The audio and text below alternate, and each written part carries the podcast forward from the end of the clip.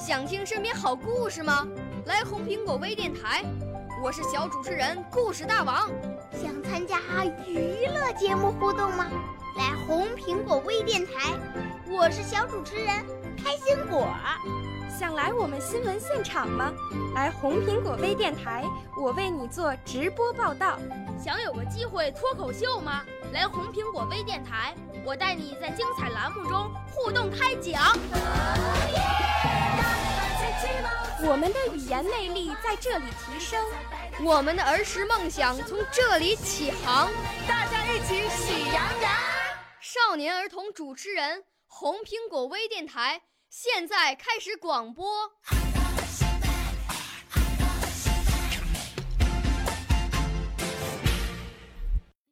大家好，我叫安逸璇，我来自山西太原少年宫小军语言艺术班。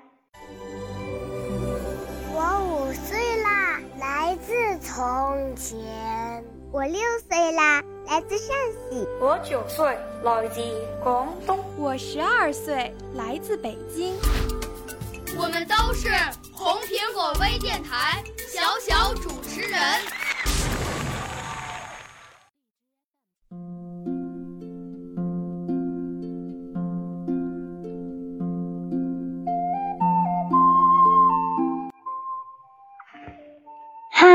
大朋友、小朋友们，你们好呀！今天我们接着来讲《查理和巧克力工厂》第三章《旺卡先生和印度王子》，希望大家能够喜欢。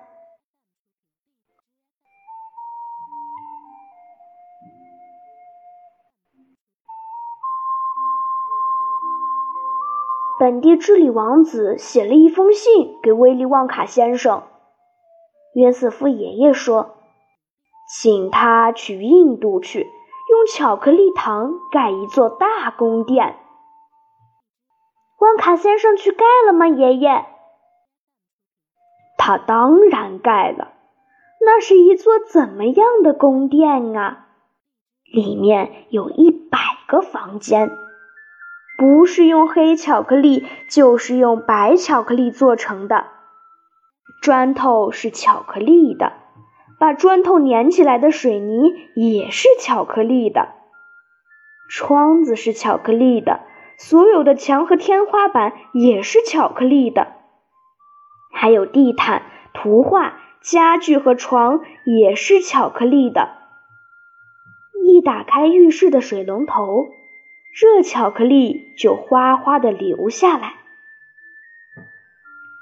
宫殿盖好以后，旺卡先生对本地治理王子说：“不过我提醒你，它维持不了多久，你最好马上就把它吃掉。”胡说！王子喊道：“我不打算吃了我的宫殿，我甚至不会去啃楼梯或者舔墙壁。”我要住在里面。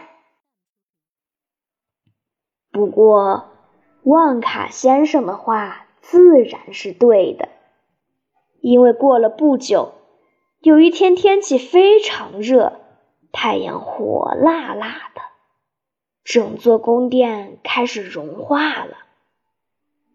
它慢慢的塌到地面上。那个疯王子这时正在客厅里打盹儿。等到醒来，发觉自己正在一个黏糊糊的棕色巧克力大壶里游来游去。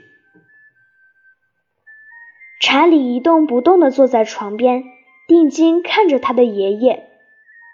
查理的脸发亮，眼睛睁得那么大，甚至可以看到眼珠周围的眼白。这这一切确实是真的吗？他问道。还是还是你在骗我呢？是真的！四位老人家同时叫了起来：“当然是真的！你可以随便去问什么人。”我再告诉你一件千真万确的事情。约瑟夫爷爷说：“他向查理靠近一些，把声音压低到成为很轻的悄悄话。”从来没有人出来过。从从哪里出来？查理问道。也从来没有人进去过。进去？进哪里去呀？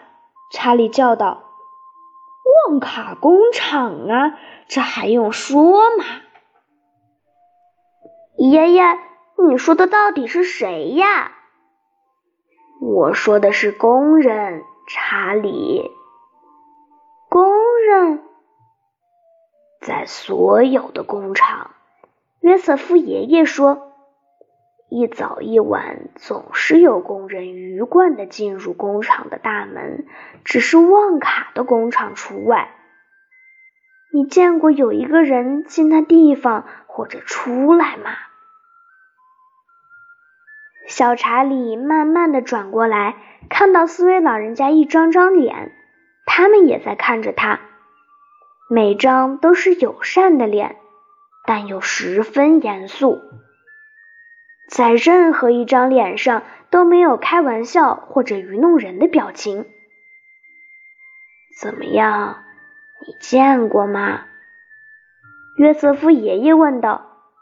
我，我确实不知道，爷爷。查理结结巴巴地说。没错，经过工厂，大门好像都是关着的。正是这样，约瑟夫爷爷说。但但里面一定有人在工作。不是人，查理，至少不是普通的人。那么是谁呢？查理叫起来。哦，对了，你瞧，就是这样。那是威利旺卡先生的又一个绝招。查理，亲爱的，巴克特太太从门边他站着的地方喊过来：“该去睡觉了，今天晚上就讲到这里够了。”可是妈妈，我一定要听。明天听吧，我的小宝贝。对。约瑟夫爷爷说：“明天晚上我继续给你说下去。”好了，今天的故事讲完了。如果你还想收听的话，记得关注我哟。少年儿童主持人，红苹果微电台由北京电台培训中心荣誉出品，微信公众号。北京电台培训中心。